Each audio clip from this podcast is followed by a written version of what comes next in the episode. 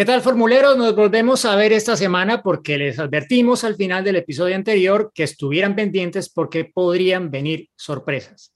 Y para quienes están muy pendientes de las efemérides, sabrán que esta semana se conmemoraba un aniversario especial para un piloto latinoamericano. La primera victoria de Juan Pablo Montoya en la Fórmula 1.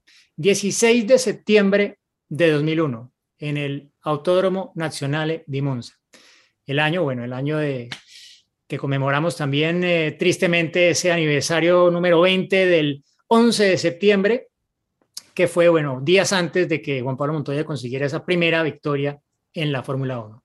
Y por supuesto, él es nuestro invitado hoy en Fórmula Latina. Déjeme, yo saco el pañuelo, yo quiero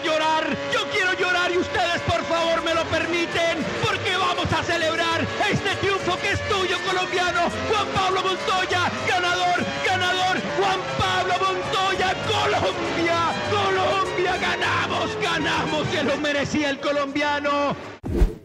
Bueno, y ahí está nuestro gran invitado y le agradecemos mucho por atendernos hoy y por hacer parte de esta comunidad de Fórmula Latina, Juan Pablo Montoya. Juan Pablo, ¿qué tal? ¿Dónde lo encontramos hoy? Porque anda por todos lados. Hoy, pues, un saludo a toda la gente. Eh, la verdad, muchas gracias por tenerme acá. Estamos en Mugello. Ayer y hoy estamos en Mugello, que estamos entrenando con Sebastián acá para la próxima carrera de Fórmula 4. Y la verdad nos ha ido bastante bien. Hemos ido lo más rápido los dos días hasta ahora. Y qué más. Y ahorita vamos para Lonato cuando acabemos ahorita. En una hora arrancamos para Lonato. Uf, Sí, lo vemos que está, bueno, por un lado, Juan Pablo Montoya sigue siendo piloto, por otro lado es papá de piloto y por el otro lado es coach de piloto y aparte de eso es padre de familia, ¿no? Entonces eh, necesita unos cuantos clones. por ahí en alguna parte lo último. ¿Cómo, cómo hace Vitas? ¿Cómo, ¿Cómo va la progresión de él este año? Ya lo hemos visto haciendo poles, muy cerca de esa primera victoria en la Fórmula 4, que aparte hoy en día esa Fórmula 4 es como la más competitiva, la, la italiana junto a la alemana, ¿no?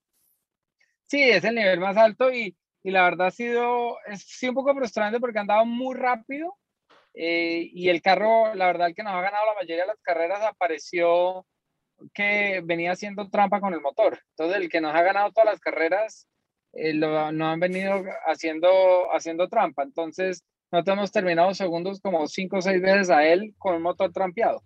Entonces, si uno lo mira así, es bastante frustrante porque debería haberse ganado más de una carrera ya este año. Bueno, empezando por la, primera del fin de semana que acaba de pasar, ¿no? Salía desde la Pol Vitas y creo que el piloto que menciona fue justamente quien lo, lo se lanzó con todo por el interior en, en, la cúspide del Red Bull Ring. Sí, se tiró a borrarlo y, y, Sebastián abrió las manos para no golpearse, que era lo correcto, y el problema es que quedó puro montado en la salchicha en la salida y la llanta en el aire y no traccionó el carro. Y ahí perdió dos puestos, pero si usted mira la velocidad que él llevaba, tenía suficiente velocidad para ganar, pero el problema es que pasar ahí es muy complicado. Bueno, salchichas. Bueno, ya, ya hablaremos de las salchichas porque también tenemos una pregunta de, de, esa famosa salchicha. Pero lo que nos reúne hoy, Juan Pablo, es que, imagínense, han pasado 20 años. Yo, yo me siento un poquito viejo, no sé usted, pero yo ya me siento un poquito viejo diciendo que han pasado 20 años. Viejo. Viejo. Viejos los cerros, diría mi papá. Vieja la cédula, como dicen en Colombia. No, el viejo se y sigue soplando. No, viejo se y sigue soplando. Como dicen por ahí. De pronto con más años sí, pero de madurez ninguno. Claro, claro. Pero han, sido 20 años, Juan Pablo, de ese 16 de septiembre de 2001 en el que por primera vez en la historia Ay, eh, sonó yo con mi papá nacional. hoy Ajá. Claro, mi papá está de cumpleaños. hablé, hablé con él y se me olvidó felicitarlo. bueno, estaba de cumpleaños, claro, ese fue su, su gran regalo de cumpleaños, su primera victoria en Fórmula 1, ¿no? Totalmente. Todavía no acaba el día, puedes eh, todavía llamarlo. No, no, no, ya lo vuelvo a llamar, ahorita lo llamo. Que le voy a decir, lo llamé para felicitarlo, pero se me lo fuimos a hablar de Sebastián y se me olvidó. Claro. Me acuerdo, eh, Juan, que, que, en su momento, bueno, varias veces creo que lo ha dicho, pero esa primera victoria para usted fue como un alivio. Y cuando uno le dicen, bueno, pero un tipo que se ha formado en la Fórmula 1 así, que ya había estado tantas veces cerca de ganar su primera carrera, que diga que le sentía alivio por ganar una primera carrera como si nunca hubiera ganado, ¿Por qué ese alivio? Pero eso se dio toda la vida. Es como ya, como que ya se pudo, finalmente pudo hacer. Eso es algo con lo que uno ha, luchado tanto y ha trabajado tanto para poder llegar a hacerlo, que cuando pasa, como, ay, finalmente ya salí. Juan Pablo, qué gusto tenerte en Fórmula Latina. Ya nos hiciste reír mucho, pero bueno, te saludo formalmente. Esa victoria cayó justo en una época en la que el mundo estaba un poco paralizado, ¿no? Había sucedido los atentados en Nueva York, entonces se empezaban a reanudar las actividades poco a poco, ¿no? Con ese temor. Pero bueno, viene esa gran victoria y obvio viene con una celebración, pero que no pudiste realmente tener, ¿no? Nos ha contado Diego que tienes todavía esa botella de champaña. ¿Cómo fue el no poder ni siquiera celebrar con esa con champaña? Que es lo que todo el mundo quiere cuando gana. Pues la verdad no fue tan grave, la verdad fue, fue muy especial el día porque obviamente era muy complicado con lo del 9-11 y todo. Y, y pues eh, la verdad creo que un poco el mundo estaba en shock, todos estábamos en shock. Yo me acuerdo que, que estábamos eh, llegando a, Italia cuando pasó, fue, estábamos en el aeropuerto de Milán cuando pasó y todo. Y, y la verdad fue increíble, pues un poquito de, de como un poco de cachetada del mundo, como dirían por ahí. Y, y, la verdad, de todas maneras, la, la, alegría de haber podido ganar la carrera y, y pues, como dices tú, fue algo diferente de poder tener una champaña de un triunfo en Fórmula 1 cerrada todavía es un poco especial. ¿Cómo andas, Juan? Eh, un abrazo grande. La verdad que es un placer tenerte acá con nosotros. Tengo guardado en un lugar especial del cajón de los recuerdos esa cabina compartida contigo un par de ocasiones eh, en la Fórmula 1, en F1 Latinoamérica, y, y, además de haber seguido tu carrera, eh, no solo en la Fórmula 1, sino también haberte visto ganar en la 500 millas de Indianápolis y bueno, eh, la satisfacción que le da a uno desde su rol periodístico de, ver el crecimiento y el desarrollo de un, piloto importante en el mundo. Y lo que te quiero preguntar, y volviendo a esa carrera, es qué recordás hoy. Si vos tenés que sacar dos o tres momentos, más allá de la victoria, de ese fin de semana de hace 20 años atrás, ¿qué es lo que tomás? ¿Qué tengo para recordar? La verdad, no me acuerdo de mucho. si no de pensar si hay algún highlight que uno diga, uy, qué emoción. Pero no, no, no, fue, la verdad, la verdad fue muy chévere porque era el cumpleaños de mi papá. A los cuatro días de mi cumpleaños, esa semana me comprometí con Connie. La verdad, todo como que todo encajó. Yo me acuerdo de otra cosa, Juan Pablo, que pasó el sábado y que fue como otro golpe durísimo de ese fin de semana que fue el accidente de Alex Zanardi, que era a quien usted había reemplazado en, los Estados Unidos. Me acuerdo, me acuerdo mucho que, que, usted se molestó mucho porque un periodista italiano andaba diciendo que, que el accidente de Zanardi había sido fatal, o sea, que el desenlace era fatal, que él se había muerto en el accidente. Y me acuerdo que usted sabía que no era así y estaba, mejor dicho, enfurecido con el tipo por estar divulgando una información que no era cierta. No sé si se acuerda de eso también. Sí, sí, la verdad es que, mire, son tantas memorias, ha pasado tantas cosas que es increíble, la verdad es increíble poder haber vivido todo lo que yo he vivido. Eh, pero yo estoy, no sé, es raro porque yo, yo como que vivo más en el momento, más de todo lo que hice y todo. Entonces, por ejemplo, mi cabeza hoy está más en, ok, ¿qué voy a hacer el próximo año por un lado? ¿Y qué va a hacer Sebastián más que todo, más que yo? ¿A dónde vamos a correr? ¿Cómo vamos a correr? ¿Qué, qué, qué, va a pasar con esto, qué va a pasar con lo otro, ¿sí me entiende? ¿Qué pasó? Eso, eso es como, no sé, como tenerla como la primera novia. A ver. Digamos, ¿usted que se acuerda de su primera novia? No mucho. No, pero dicen que la primera victoria nunca se olvida, ¿no? Entonces, supongo que está como en un pues, cuadrito no, Yo te digo la verdad, me, me parece medio, a ver, me pareció, la verdad, era, fue mi primera victoria, pero te digo, ya cuando pasó, ya, ya el equipo la había embarrado en Hockenheim y les llevaba mucha ventaja y me debía haber ganado la carrera fácil. Eh, ya tuve dos o tres carreras que la verdad tenía con qué ganar y no se dieron las cosas porque se varó el carro, porque no sé qué, por mil cosas. Entonces ya cuando pasó, ya es como más alivio. Haber ganado, por ejemplo, Mónaco fue muy especial. Mónaco sí me acuerdo mucho, me acuerdo de los gritos en el radio al final de la carrera, la verdad, esa es de las pocas veces que he estado más, más emotivo de lo normal. O sea, ¿podríamos decir que Mónaco es tu victoria favorita en Fórmula 1? Mónaco en Fórmula 1, probablemente Mónaco es la favorita, sí. Y, y Hockenheim. La verdad, Hockenheim fue muy especial porque les dio una tunda de, esas, de las buenas. 2003. 2003, sí. Sí. Eh, que eh, fue paseo completo. Eh, yo quiero, porque algunos dicen que las comparaciones son odiosas, ¿no? Pero, ¿qué sensación tenés cuando mirás una cámara on board hoy de un Fórmula 1 y lo comparás con tu momento dentro de un Fórmula 1?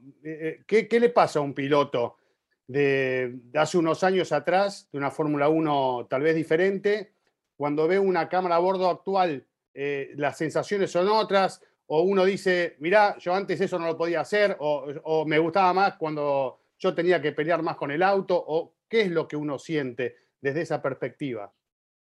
Es que han cambiado mucho, más que todo el tamaño del carro. El carro es muy grande hoy en día, son como un poco tanques de guerra, son carros de como 150, 160 kilos más, si no más, creo que hasta un poco más de lo que yo corría. Entonces son carros muy pesados, muy grandes, la verdad, si uno ve un carro en un garaje de Fórmula 1 hoy en día, ocupa todo el garaje. En mi época no ocupaban mucho.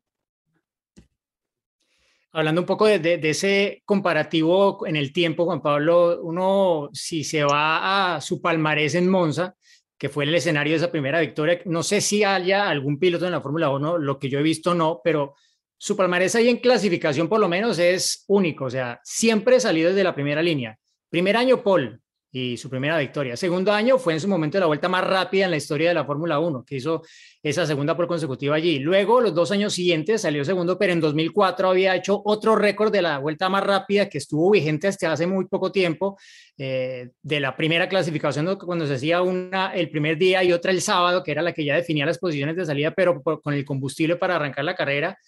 Y la última que fue, bueno, su segunda victoria en Monza. Eh, a través de, esos años y viendo que ha tardado tanto tiempo la Fórmula 1 en superar esas marcas de ese entonces, ¿qué piensa Juan Pablo un poco de, cómo ha cambiado la Fórmula 1 en algunos aspectos, tal vez no necesariamente para bien, y, y qué cree que debería buscar la Fórmula 1 de ese pasado que usted vivió, por ejemplo? Yo creo que una de las cosas más claras son las llantas. Eh, como no hay guerra de llantas, sino es una marca nomás de llantas, las llantas no, a ver, ah, tienen que, y, les gusta que se degraden y eso.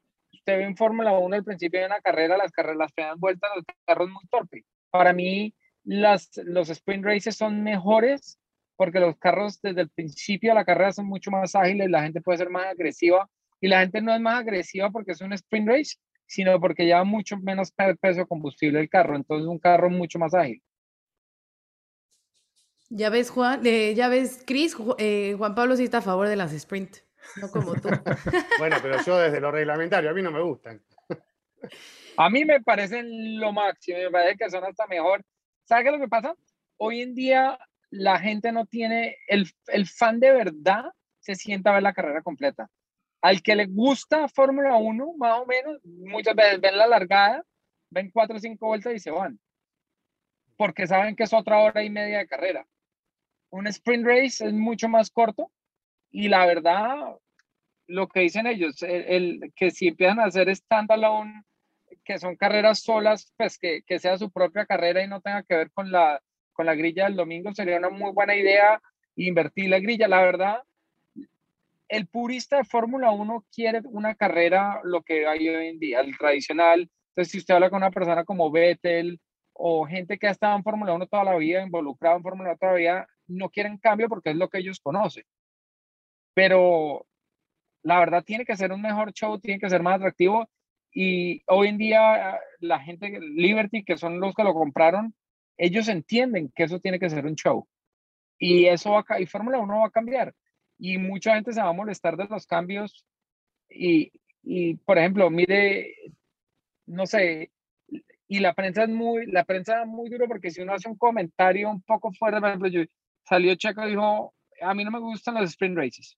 Y la única noticia que salió del sábado fue Checo diciendo que las carreras eran malas, que era una perdedera de tiempo. Es una perdedera de tiempo cuando uno está en Fórmula 1 tantos años y lo tiene de una manera y cuando cambia no le gusta. Por ejemplo, a mí clarificar con combustible era una perdedera de tiempo.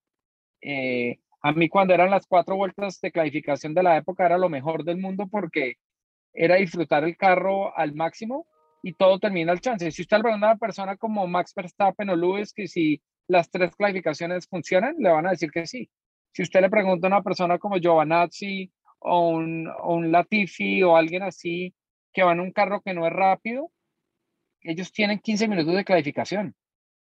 Ellos no, y aprender a clasificar bien cuando los otros están haciendo tres sesiones y uno está haciendo uno, es muy complicado. Entonces, sí, es muy bueno que van sacando gente y todo, porque se ve para el show y todo lo que quieran decir, pero es justo para los carros rápidos, para los carros lentos no es justo. Claro. Y ya entrando en temas de, de actualidad de Fórmula 1, ¿qué te parece lo que se está viviendo en este momento, ¿no? Eh, le ha dado un nuevo sabor esa pelea entre Hamilton y, Verstappen. Eh, no sé si viste el incidente de la semana, ¿qué piensas? ¿Cómo la ves? ¿Cómo estás viviendo la Fórmula 1 y cómo, qué, qué piensas de la actualidad? La verdad, el problema más grande que yo veo con Max es que él tiene el carro rápido y teniendo el carro rápido no ha aprovechado el carro rápido de la manera adecuada, en mi opinión. Él maneja muy rápido, lo hace todo bien, pero si uno me pone a mirar, Luis siempre ha sido muy bueno en, manejar las situaciones de carrera cuando él ha tenido el carro rápido. Y, y, Max no lo ha hecho. Max sigue corriendo como si él tuviera el carro lento y le tocaría luchar cada curva como si fuera el fin del mundo. Y si uno mira, por ejemplo, en Silverstone, por ejemplo, él, cuando Lewis se tiró, él pudo haber dejado pasar a Lewis y probablemente tenía suficiente carro y suficiente ventaja para volver a pasar a Lewis en la carrera. Eh, entonces e, es, complicado porque los papeles han cambiado, el, el, carro de Max es más rápido y Lewis ahora tiene que manejar un poco como Max y se están encontrando mucho y, y pues vamos a ver porque el campeonato está muy cerca. Lo que decís es que le pedís a Verstappen un poco más de paciencia, ¿no? Eh, y, no apenas se abre la puerta tirarse de cabeza, pero no sé si, si va por ese lado tu, tu, comentario, como que sepa, aprenda a esperar el momento. Sí, si usted mira los últimos años, Lewis siempre tenía el carro rápido y cuando Max se tiraba, Lewis se quitaba. Y entonces Max podía pasar muy fácil y Lewis no le peleaba porque Lewis sabía que si perdía esa carrera no era el fin del mundo porque las próximas les iba a ganar. Eh, en cambio ahora, eh, Luis sabe que no puede perder ningún punto, sabe que tiene que aprovechar todos los puntos. Y, Max está empezando a poner en una situación complicada porque está empezando a cometer errores y que esos errores, y más teniendo semana de receso y todo, esos errores le dan, le da una vuelta a la cabeza. Si si uno le preguntan, si le preguntan a Max, Max va a decir, no, yo no estoy pensando en eso, eso fue una, una bobada de carrera, pero por dentro eso, eso está ahí, eso le, le trabaja a uno en la cabeza. En cuanto al juzgamiento, Juan, porque mm, está siendo un tema, ¿no? Y todo el mundo dice, bueno, este lo sancionaron así, este lo sancionaron así, no hay una balanza, se le permite todo a Hamilton. Eh, desde ese punto de vista, ¿cómo lo, cómo lo ve Juan? A ver, yo creo que son dos incidentes muy diferentes. El incidente de Luis y, Max. Luis, Luis levantó para tirarse por dentro y se le fue un poco de frente el carro. Pero Max para mí volteó como si no estuviera Luis. Y ya cuando lo vio se trató de quitar y era muy tarde. Eh, desde ese punto de vista. Eh, y la de Monza fue un poco diferente. Yo creo que fue un acto de desesperación de, Max pensando que Luis iba a quitar. Luis, a ver, Luis lo sacó ancho, no tenía por dónde tirarse y tiró por encima del topaperro, que es un andén, a volar contra, contra, contra Luis. La verdad, ahí, ahí como dicen por ahí, no cabía. Pero ese es, es, un tema, o sea, el, lo que cree Juan que está, digámoslo, bien juzgado, o sea, bien penalizado y son, son comparables las sanciones que le han dado. Sí, pues obviamente, más que nunca, eh, la consistencia de la natación es muy, es muy difícil, pero que se merecía una sanción total. Y lo que dicen ellos es muy cierto. Max no continuó para sancionarlo en esa carrera. Claro, claro. Juan, me gustaría preguntarte sobre Checo, de piloto latino a piloto latino. ¿Cómo ves eh, al mexicano en Red Bull? ¿Qué le hace falta para, para eh, no sé, tener mejores resultados para consolidarse en el equipo austriaco? ¿Cómo lo ves? Yo no sé, ha tenido un año difícil. Así empezó el año bastante mejor de lo que todo el mundo esperaba.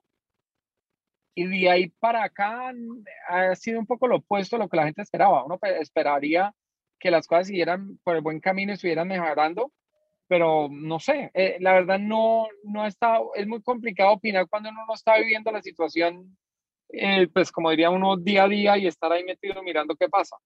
La verdad sigo todas las carreras, las veo todas y, y pues uno de los problemas más, más difíciles es que cuando le empiezan a ganar a uno, es muy fácil rendirse y ya estar cómodo que esperando que le metan uno el tiempo.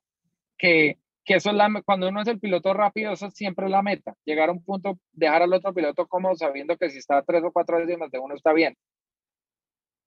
Eh, ¿Cómo hace un piloto para manejar la presión en este tipo de casos? Eh, ¿Cómo lo has hecho vos? Uno una vez se dice muchas veces que te pones el casco y, desaparece todo lo que hay alrededor, pero ¿es tan así o se siente esa presión que te mete el equipo, que te mete el entorno, eh, tu país o, los medios o lo que sea, lo que rodea, las redes sociales hoy en día? ¿Cómo se maneja pues, la presión? Yo creo que la presión la parte de la presión no lo afecta a uno, la presión es qué hace uno al respecto, cómo maneja uno la situación, cómo maneja la relación con el equipo, cómo, cómo sale uno de ese, de ese vicio de lo que está pasando. Y por donde lo mire, por el lado de, de Checo, hay que como dar un paso atrás y mirar, tiene que haber algo básico que es lo que está pasando, qué es lo que tiene que trabajarle y entender cómo trabajarle para poderlo mejorar. Y y esa, eso no es fácil. Y por el lado de, de Max y de Luis, todo el mundo tiene su presión. Es interesante porque para mí me parece hasta divertido volver a ver a Luis agresivo que era de hace años. Luis los últimos años, la verdad, ganaba cómodo y no se veía mucho de Luis. Hoy en día, Luis este año está sacando las garras otra vez y yo creo que él está disfrutando mucho la Fórmula 1 por eso. De los jóvenes pilotos, eh, Juan eh, Norris eh, ha sido sorprendente con sus resultados este año. Russell ya ha firmado para el equipo para la próxima temporada como compañero de Luis. ¿Cuál de esos lo ve usted como el que realmente va a ser ese gran rival a futuro y, y en particular de, de Russell, ¿cómo, ¿cómo, lo ve frente a Hamilton? Bueno, sabiendo que además él es súper hincha suyo, corrió con su diseño de casco hace un par de temporadas en China y de hecho cuando era piloto de karts corría con su diseño con unos colores diferentes, pero era muy fan suyo. A ver, eh, yo creo que George es muy bueno, es muy rápido. La pregunta es cómo va a manejar la presión de Luis. La parte de la presión de Luis es muy complicado porque Luis es muy bueno. Y si Luis le empieza a ganar todas las semanas, es como lo maneja uno. a mí me pasó lo mismo cuando yo llegué a Williams y Ralph al principio me daba en la cabeza todos los tests y todas las semanas. Y es que hace uno al respecto y, y no es de, de, de, trabajar más duro porque no estoy trabajando más duro, es entender, trabajar más inteligente, encontrarle, ok, aquí me faltan 10 kilómetros en esta curva, ¿por qué me faltan 10 kilómetros en esta curva? ¿Qué tengo que hacer diferente? ¿Qué necesito que el carro haga diferente para que yo pueda pasar los 10 kilómetros más rápido? Y eso fue lo que hizo mucha diferencia en, en el desarrollo mío durante los años de Fórmula 1, es empecé a entender muy bien qué necesitaba el carro y eso marcó siempre mucha diferencia. Yo creo que Norris está en una muy buena situación, está muy cómodo. Eh, va a ser muy interesante si, si Richardo empieza a andar más rápido que él, eh, que no estoy seguro que pase muy seguido, pero si pasa, ¿cómo empieza a reaccionar Lando cuando le empiezan a ganar? Ahí viene la pregunta del millón. ¿Qué le hace falta ganar a Juan Pablo Montoya? A ver, eh, ¿Mm? dime, ¿tú consideras que ganaste la triple corona? Eso es importante porque muchos fans nos los han preguntado. ¿Y qué viene para ti? ¿Qué, qué es lo que dices? Esto me falta, quiero todavía correr esto. ¿Qué? A mí todo me gusta correr, en general me gusta correr yo te digo la verdad, yo nunca fui fan y Diego sabe del cuento de la triple corona. Porque, y más hoy en día, la triple corona, si uno va y corre para Toyota, tiene 50% de chance de ganársela. Para ganar la general. Bueno, como 80%. Pero, 80, pues no, porque tienes un carro igual. Son dos carros. Bueno, claro. A, exacto. a no ser que el equipo, a no ser que el equipo quiera que tú ganes, entonces tienes como el 80%. Claro, claro. Porque es mejor noticia que tú ganes que otra persona gane. Pero en, en, realidad, si me preguntan si gané Le Mans, sí, gané Le Mans. Al que le guste o no le guste, eh, tengo el trofeo para que dice Le Mans primer puesto. La verdad, es, es muy complicado porque yo estoy corriendo la categoría que estoy corriendo, que me gustaría correr los híbridos, claro, me gustaría correr los híbridos, pero no lo estoy corriendo, estoy corriendo esto. Estamos con un Pro-Am y lo disfruto mucho y voy a cada carrera con la misma actitud de tratar de ganar. Y que me gane el Le Mans, sí, gane el Le Mans. Está muy bien. Que, eh, ¿y qué que la gente diga la triple corona o no. Es otro problema. Eh, claro. ¿Qué se sintió mejor? ¿Ganar las 500 Indy o ganar en Mónaco en la Fórmula 1? La primera Indy contra Mónaco, Mónaco. La segunda Indy, Mónaco, muy parecido. La emoción, la, la, la, emoción de las segundas 500 fue muy grande. Mucha gente se pregunta, Juan, ¿cuánta cuerda le queda todavía? O sea, está, este año Juan Pablo corrió en, bueno, tres categorías diferentes, porque estaba el WEC, está IMSA en algunas carreras y corrió en Indianápolis las 500 millas y el Grand Prix antes de eso. ¿Cuánto más proyecta Juan su carrera? Ya nos ha dicho que Sebastián obviamente es el futuro, pero ¿cuánta cuerda le queda? ¿Con cuántos años más se ve de carrera como piloto? Pues desde que me quieran varios. A ver, yo te voy a hacer otra pregunta de otro mexicano que con él se has estado y quiero que me hables de Patricio Ward. Eh, has compartido con él, eh, con el equipo McLaren. ¿Qué, te parece, Pato, y, cómo lo ves a este talento mexicano? No, Pato es un gran piloto. La verdad va a ser muy interesante cómo le van en el Fórmula 1 a final de año, los test y todo. Pero la verdad es muy buen piloto, es muy buena persona. Es la verdad, la verdad tiene mucho talento. Va muy rápido. Eh, el problema más grande que tiene Pato es que maneja, es muy chévere que maneja el carro muy suelto y muy neutro y puede clasificar muy rápido y como lleva el carro, él muy poca gente la puede llevar, pero cuando va bien con un neumático, el otro lo quema. O nunca, si tú miras, por ejemplo, en Portland, iba muy rápido en las rojas, lideró todo perfecto, puso las negras y era un carro muy promedio. No era carro competitivo, no era un carro rápido. Y se oye en el radio la frustración que no puede hacer nada, no tiene grip. Cuando mira los onboards, el único carro que sale con las llantas patinando es él. Y, yo le dije a él, dije, usted tiene que aprender a manejar un carro que, que ponga la tracción. Y dice, no, el carro está bien. digo, no, no está bien. Mire, esto no es normal. Y dice, no, pero es que si el carro no cruza así, no puedo ir rápido. Esto es lo que yo necesito. Le digo, sí, pero con esto no van a sobrevivir las llantas. Entonces, cuando va a una pista donde hay harta degradación, él sufre mucho.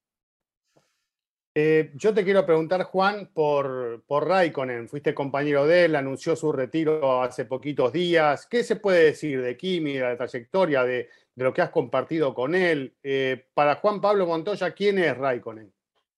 No, Kimi es una buena persona, la verdad. Nosotros tuvimos una relación bastante fuerte en McLaren, porque el ambiente siempre en McLaren era bastante fuerte en esa época, pero nos la llevamos muy bien y, y la verdad es un gran piloto, muy, muy buen piloto eh, me costó mucho contra él. Eh, con McLaren tuve unas grandes peleas. Yo odiaba ese carro, pero pues, la verdad, al final, la verdad, ya cuando teníamos el carro bastante bien, yo me terminé yendo de Fórmula 1. Pero la verdad, él, tuvo una carrera muy buena. Eh, me, aterra, me aterra los años que estuvo cómodo andando en un carro no competitivo. pero a él le gustaba, es un poco como yo, le gusta ir a correr y gusta las carreras y, y ya. A mí no me sorprendería que él siga corriendo algo. Juan Pablo, ya antes de, despedirlo, eh, eh, justo antes de conmemorar este aniversario de su primera victoria, se ha presentado al mundo este nuevo documental de Michael Schumacher, que es pues un poco un homenaje mm, de su familia, de la Fórmula 1, a lo que fue la carrera de, de, Michael en la máxima categoría. Fue el referente cuando usted llegó a la Fórmula 1, eh, como lo dijo en algunas entrevistas en Colombia, era el piro al que había, al que, había que ganarle en ese momento. pero ¿qué, ¿quién fue Michael Schumacher? O sea, ¿Cómo contextualizarlo dentro de lo que usted ha visto de pilotos de Fórmula 1 antes de que usted fuera piloto de Fórmula 1, después de que dejó de serlo? Eh, ¿Es ese máximo referente? ¿Quién fue Michael? Sí, Michael ha sido uno de los grandes referentes de Fórmula 1. Eh, si uno mira siempre los grandes referentes de Fórmula 1, la gente, aparte que son unos gran pilotos, eh, se le alinean las cosas de estar en el carro más rápido en el año que, si me entiendes, mucho de, las carreras uno tiene que, las cosas tienen que alinear. Cuando, cuando yo estuve en Indy las cosas se alinearon y yo ganaba todas las semanas porque era el carro más rápido, con el mejor ingeniero, con todo lo mejor y era muy fácil ganar. Y el mejor piloto. Eh, todo, pero en Fórmula 1 es igual. En Fórmula 1, así uno sea el mejor piloto, mira, vas a ver en los próximos años probablemente Russell, si Mercedes sigue ganando, Russell probablemente va a ganar muchas carreras de Fórmula 1. Y si tú miras las estadísticas de Russell, ha hecho un podium porque no hubo carrera. Hmm. Claro. Bueno, Juan Pablo, pues eh, muchísimas gracias por, por este tiempo. Eh, muchísima suerte en lo que le queda de temporada también para Sebastián. Estaremos muy pendientes de, del progreso de ambos, sobre todo Cevitas, que, que seguirá ascendiendo ¿no? en, en, su carrera y estaremos muy pendientes de, de, cómo sigue la progresión de la segunda generación, bueno, ya tercera, ¿no? De pilotos Montoya, porque primero fueron Pablo y Diego, luego Juan Pablo y ahora Sebastián. Ahora los buenos. gracias, Muchas gracias, Juan Pablo. Un abrazo grande. Se viene el final, atención, va a ganar, ganó.